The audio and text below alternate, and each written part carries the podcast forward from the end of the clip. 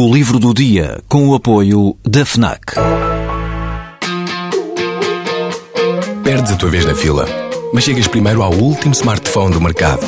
Ignoras o que dizem para fazer, mas ouves o que a tua playlist tem para te dizer.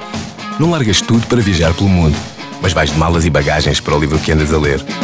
Deixas o despertador tocar mil vezes, mas se ouves o hino na televisão, saltas do sofá e sentes o arrepio.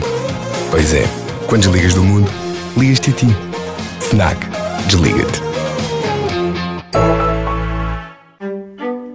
O escritor Bill Bryson já escreveu sobre ciência, já escreveu sobre Shakespeare, mas foram sobretudo os livros de viagens que lhe deram fama e que fizeram dele um dos autores mais divertidos e mais bem-sucedidos do mundo anglo-saxónico. Sendo americano, Bill Bryson não esconde o fascínio que tem pelo Reino Unido. Chama à Grã-Bretanha, com um certo carinho e uma certa ironia, a pequena ilha, por contraponto a um outro território de língua inglesa bem mais vasto, a Austrália. Há pouco mais de 20 anos, em 1995, Bill Bryson percorreu a Grã-Bretanha e escreveu na altura o livro Crónicas da Pequena Ilha. Agora, duas décadas depois, voltou para um novo volume de Aventuras de um Americano em Terras de Sua Majestade. É este o subtítulo deste livro que na edição portuguesa tem por título Regresso à Pequena Ilha. E neste regresso, Bill Bryson, com o sentido do humor e o espírito de observação que o caracterizam, vai desfiando histórias daquilo que viu, daquilo que lhe aconteceu e daquilo que mudou entretanto. Uma das coisas em que reparei quase de imediato da primeira vez que vim à Grã-Bretanha foi no seu silêncio. Os Estados Unidos, e não o digo tão cruelmente como parece, existem numa espécie de alarido contínuo e disparatado. É um país barulhento. Somos pessoas barulhentas.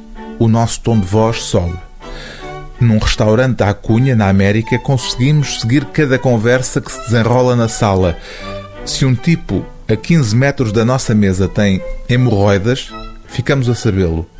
Provavelmente até ficamos a saber que tipo de pomada ele usa e se aplica com dois ou três dedos. Em comparação, que silenciosa era a Inglaterra. Hoje tudo isso pertence ao passado. Agora a Grã-Bretanha também é ruidosa, graças sobretudo aos telemóveis.